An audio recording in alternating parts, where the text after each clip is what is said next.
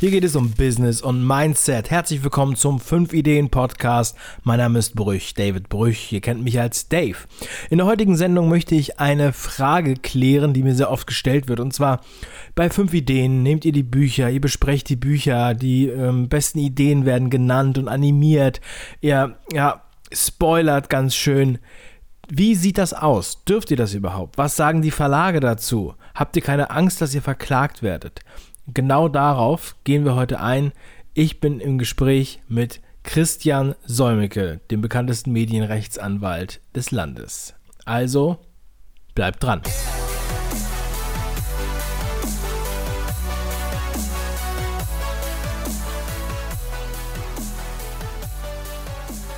Hallo, ich bin Christian Solmecke, Rechtsanwalt und Partner der Kölner Medienrechtskanzlei Wildeborger und Solmecke und ich habe heute einen Gast bei mir und das ist der David. Hallo David, du bist Gründer des Kanals auf 5 Ideen auf YouTube ähm, und wir wollen heute über ein paar Rechtsprobleme eures Kanals reden. Doch stell doch erstmal deinen Kanal vor. Was macht ihr? Was ist der Sinn des Kanals? Was sind eure Zuschauer?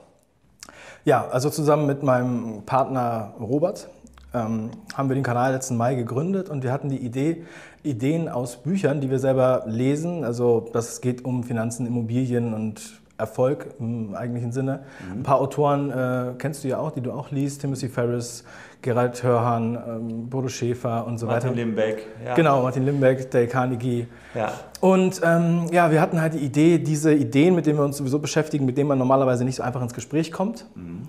über diesen Weg einem anderen Publikum äh, darzubieten und einem Leuten ins Gespräch zu kommen. Und so haben wir angefangen, uns fünf Ideen aus jedem Buch rauszusuchen und Animationsfilme dazu zu machen. Mhm. Und das, äh, du sagst, ihr seid erst, erst seit Mai letzten Jahres dran, aber das ist schon sehr erfolgreich. Wie viele Abonnenten habt ihr? Also jetzt haben wir über 15.000 Abonnenten. Das ist schon stark für so einen kurzen Zeitraum. Und die Aufrufe der Videos sind auch vor allen Dingen sehr ja. gut. Ne? Wir haben auch nur 35 Videos bis jetzt oder knapp über 35 Videos. Also es ist schon sehr stark. Also wir veröffentlichen eigentlich nur in einem 14-tägigen Rhythmus. Mhm. Wie viele Aufrufe hat euer stärkstes Video? Unser stärkstes Video hat, glaube ich, 70.000 Aufrufe. Ja. Und das war, was, weißt du zufällig, was für ein Buch ihr da besprochen habt?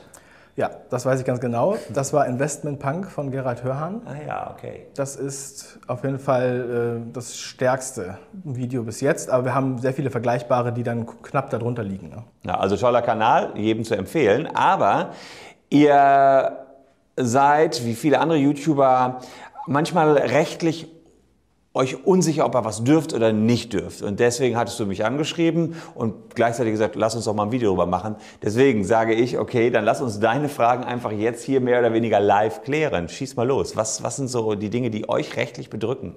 Ja, wir haben natürlich erstmal einfach angefangen, das zu machen und haben uns äh, gesagt, okay, dieses Buch, das sind die fünf Ideen, das ist der Autor und haben uns dann an den Inhalten dieser Autoren bedient mhm.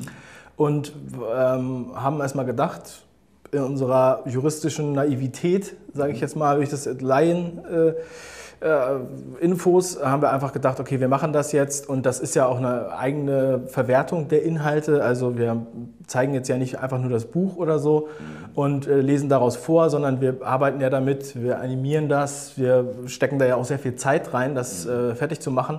Und dann haben wir uns eigentlich nicht so viele Gedanken gemacht und äh, haben gehofft, dass sich äh, keiner beschwert. Dem war aber nicht so.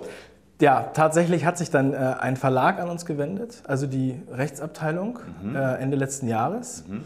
Und die hatten äh, drei Bücher von uns vertreten, also drei Filme, über die wir Bücher gemacht haben. Mhm. Und die wollten dann äh, eine Lizenzgebühr von uns haben. Okay. Ja, da waren wir erstmal kurz erschrocken. Und dann sagten die, dass sie 200 Euro haben wollen. Wo ich dann erstmal gedacht habe, ähm, das hört sich jetzt aber nicht nach einem guten Geschäft für die an. Und außerdem hatten die Videos äh, 50.000, 30.000 und 5.000 Klicks. Also auch ein guter Marketing-Effekt letztlich? Genau, ja, das habe ich dann auch gleich gesagt, ob sie schon mit der Marketingabteilung ja. gesprochen haben. Das hatten die nicht. Ah, ja, ja. Die hatten dann wirklich darauf bestanden, diese 200 Euro zu, zu äh, haben für ein Jahr. Und dann habe ich gesagt, okay, dann das können wir nicht zahlen. wir würden die Videos dann runternehmen. Okay. Daraufhin hat sie dann selbst verhandelt und gesagt, ja wenigstens 100 Euro. Nein, okay, interessant, ja. Und dann äh, habe ich gesagt, nein, machen wir nicht. Und äh, es ging wirklich so weit, bis wir dann über 50 Euro gesprochen haben. Und dann wurde gesagt, okay, alles klar, der Marketing-Effekt ist so groß, wir, ihr dürft die Videos so benutzen. Es gibt aber auch wiederum die Autoren, die uns dann in dem Fall ähm, unterstützen, die dann auch mit dem Verlag sprechen und sagen, ey, die, die sind Fans von uns, die unterstützen uns wirklich. Ne? Und ähm, ja, also natürlich weiß ich jetzt nicht, trotzdem nicht, das jetzt juristisch einzuordnen. Deswegen, was würdest du sagen? Wie ja, also zunächst mal die häufigste Fragestellung bei Buchrezensionen ist, darf man ein Buchcover zeigen? Das ist so der Hauptansatzpunkt, wenn es schon mal um Abmahnungen geht, dass das Cover urheberrechtlich geschützt ist. Ja. Ähm, das gilt nur dann nicht, wenn man das Buch verkaufen will. Da sagt der Bundesgerichtshof, dann muss ich es auch knipsen können und ins Internet bei eBay und Amazon einstellen können. Aber alleine für eine Buchrezension darf man nicht das Cover nehmen und in die Kamera halten. Also das ist sicherlich schon mal ein grundsätzlicher Knackpunkt, den man hat. Andererseits bekommt man häufig ein Rezensionsexemplar zugeschickt vom Verlag. Wenn das so ist und der Verlag euch ein Rezensionsexemplar zuschickt, dann gehe ich davon aus, dass man darin auch das Recht sehen kann, dass ihr mal das Buch in die Kamera halten dürft. Besser wäre es, ihr würdet denen auch noch eine E-Mail schreiben. Dann gibt es noch den einen oder anderen Verlag, der meint, er hätte auf den, allein den Buchtitel einen Schutz und ihr dürftet nicht mal den Titel in den Mund nehmen. Das ist ähm, auch ein Witz, denn ihr nehmt den Titel ja in den Mund, um auf das Buch hinzuweisen. Das heißt, ihr macht ja nicht ein eigenes Buch auf und kopiert den Titel. Das könnte eventuell eine Titelschutzrechtsverletzung sein, sondern alleine, um auf das Buch hinzuweisen, dürft ihr natürlich auch den Titel nennen. Und der letzte häufige Punkt ähm, ist die Fragestellung, inwiefern darf ich denn Texte rausnehmen aus dem Buch? Das kann vom sogenannten Zitatrecht gedeckt sein. Da hat der eine oder andere im Kopf, ah, ich muss ja nur die Quelle nennen. Also Quelle, Verlag XY, aber das reicht nicht. Wenn man die Quelle nennt, halbiert das nur den Schadenersatzanspruch. Also auch Texte darfst du nicht aus dem Buch nennen, solange du dich nicht mit den Texten beschäftigst. Wenn du dich allerdings inhaltlich mit gewissen Textpassagen auseinandersetzt, dir Gedanken machst, warum der Autor das so und so gesagt haben könnte, dann ist das auch vom Zitatrecht äh, gedeckt und dann dürft ihr auch komplette Textpassagen in euren Videos auf eurem Kanal verwenden. Ja, also wir haben, äh, erstmal haben wir keine Cover. Die Cover verarbeiten wir in den Büchern nie. Wir benutzen auch für die Animation nur äh, rechtefreie Bilder. Okay, ja, ist schon mal gut. Oder so, die bei, zum Beispiel bei Wiki Commons äh, vorliegen und so weiter. Mhm und, oder halt Pressebilder, die für die Öffentlichkeit sind. Rezensionsexemplare kriegen wir von einigen Verlagen zugeschickt mittlerweile. Okay, ja. Beziehungsweise auf Anfrage kriegen wir die dann. Ja. Auch, ähm, also weil auf der anderen Seite andere Verlage unbedingt wollen, dass wir über ihre Bücher berichten. Ja? Also wo wir dann auch oft absagen, weil, weil die Inhalte nicht passen. Also weil wir das redaktionell in eigener Hand haben und uns dann nicht und die müsst ihr ja auch alle noch lesen, die Bücher. Ihr könnt die müssen wir auch noch lesen, ja, ja. Das ist auch deswegen, das ist natürlich auch ein ganz großer Teil der Arbeit. Ne? Ja. Aber mein, äh, also, ähm, ja, also Rob, der, mit dem ich das zusammen mache, der ist ein sehr schneller Leser. Okay. Ich höre meistens eher Hörbücher, weil ich ein kleines Kind habe und nicht mehr so viel zum Lesen komme, physischen Lesen. okay, weiß ich, wie das ist. Ja.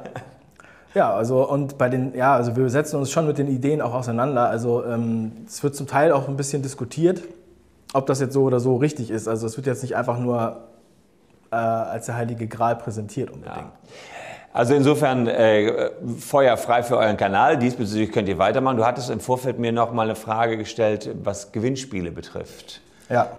Ähm, was, was war das nochmal genau? Ja, also wir haben ähm, dann auch das ein oder andere Gewinnspiel auf Facebook initiiert, wo mhm. wir dann Rezensionsexemplare verlosen auch zu den Büchern, sozusagen als zusätzliche Promo für die Videos, die wir machen.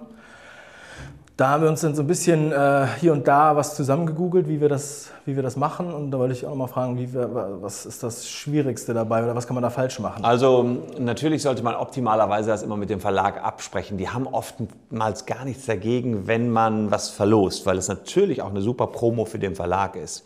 Aber es gibt Gerichtsentscheidungen dazu, ob man Rezensionsexemplare weiterverkaufen kann. Das haben nämlich manche Journalisten gemacht. Und da haben die Gerichte gesagt, nee, hier war der Zweck nur zur Rezension weiterverkaufen kaufen geht nicht. Wenn es aber jetzt so Promo-Exemplare sind, dann würde ich sagen, ist davon auch der Zweck des Weiterverschenkens oder Weiterverlosens gedeckt. Bei einem Gewinnspiel würde ich vielleicht noch kurz darauf hinweisen, dass der Rechtsweg ausgeschlossen ist, dass ihr nicht nachher irgendwelche Leute habt, die sich da auf den Gewinn einklagen wollen. Ähm, und so ein paar Teilnahmeregeln, das sind allgemeine Regeln zu Gewinnspielen. Ähm, aber ich gehe davon aus, ihr dürft diese Rezensionsexemplare auch zu Verlosungszwecken nutzen. Wenn das mit dem Verlag abgesprochen wäre, umso besser, dann gibt es gar keinen Streit. Ja, das würde ich echt immer empfehlen. So groß und so schnell wie ihr wächst im Moment, ähm, wird das sowieso immer wichtiger werden. Andererseits wird der Marketing-Effekt auch immer größer für die Verlage, sodass die auch immer kooperationsbereiter werden. Ja. Also eine Sache haben wir noch, die juristisch äh, interessant ist vielleicht.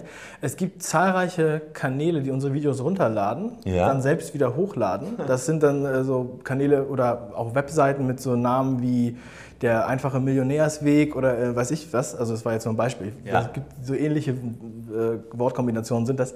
Und äh, letztens war sogar ein Kanal, der hat das Video hoch, hochgeladen und hat ein neues Intro davor gebaut sein eigenes Intro. Ach je, ja. Ne? Also das wurde dann sogar schon von unseren Zuschauern oder von irgendwem anders gemeldet. Also wir haben es selbst gar nicht gemeldet. Wir, ja. uns, wir wurden angeschrieben, aber wie, äh, wie ist da sozusagen Gibt zwei, ja, die Lage ist eindeutig klar, das ist eine Urheberrechtsverletzung. Alle Gewinne könntest du abschöpfen. Du könntest denen sogar eigene Lizenzgebühren in Rechnung stellen, die Gebühren, nach denen du eben deine Videos berechnest. Ähm, aber oftmals kommt man an die Jungs ja nicht ran. Das ist auch ein, Problem, dass sie im Ausland sitzen und dann eben möglicherweise die YouTube-Monetarisierung für sich haben wollen, weil sie hoffen, sie werden höher gerankt, wenn sie es wieder bei YouTube online stellen. Und wenn du an die Leute nicht rankommst, die dein Video geklaut und wieder hochgeladen haben, gehen wir als Anwälte normalerweise über die Plattform. Also wenn es bei YouTube hochgeladen worden ist, muss man dir die Plattform bösgläubig machen, denen sagen, hier ist ein Video, wo ich alle Rechte habe. Und wenn YouTube dann nicht löscht, ist YouTube oder die jeweilige Plattform selbst mit dran. Also auch da gibt es zahlreiche Möglichkeiten, wie man die Videos wieder rausbekommt. Und man sollte frühzeitig damit beginnen das zu säubern, denn ansonsten ist man nachher ja, im Hintertreffen und kommt gar nicht mehr hinterher, das alles löschen zu lassen. Ne? Ja, da haben wir schon eine ganze Menge an Fragen geklärt, die, du, die, du, ähm, die sich im Laufe eures noch so jungen Kanallebens ent entwickelt haben. Aber da kommt bestimmt noch einiges hinzu, glaube ich, in den ja, nächsten Monaten, Jahren. Das kann gut sein. Ja. Dann kommst du wieder zu uns und dann klären wir das hier wieder. Auf jeden Fall. Wenn es da wieder Probleme gibt, wir haben jetzt angefangen mit Live-Sendungen. Ja. Das ist ja auch schwierig wahrscheinlich. Also da muss man halt dann auch auf alles achten. Da, das ist tatsächlich äh, rechtlich interessant, zumindest dann, wenn ihr das regelmäßig macht. Da reden wir dann tatsächlich noch mal in einem neuen Video zu. Würde ich äh, gerne machen. Mir, ja. Ähm, ansonsten der Hinweis, wir haben zusammen noch was anderes gemacht. Das wird heute auf deinem Kanal 5 Ideen ausgespielt.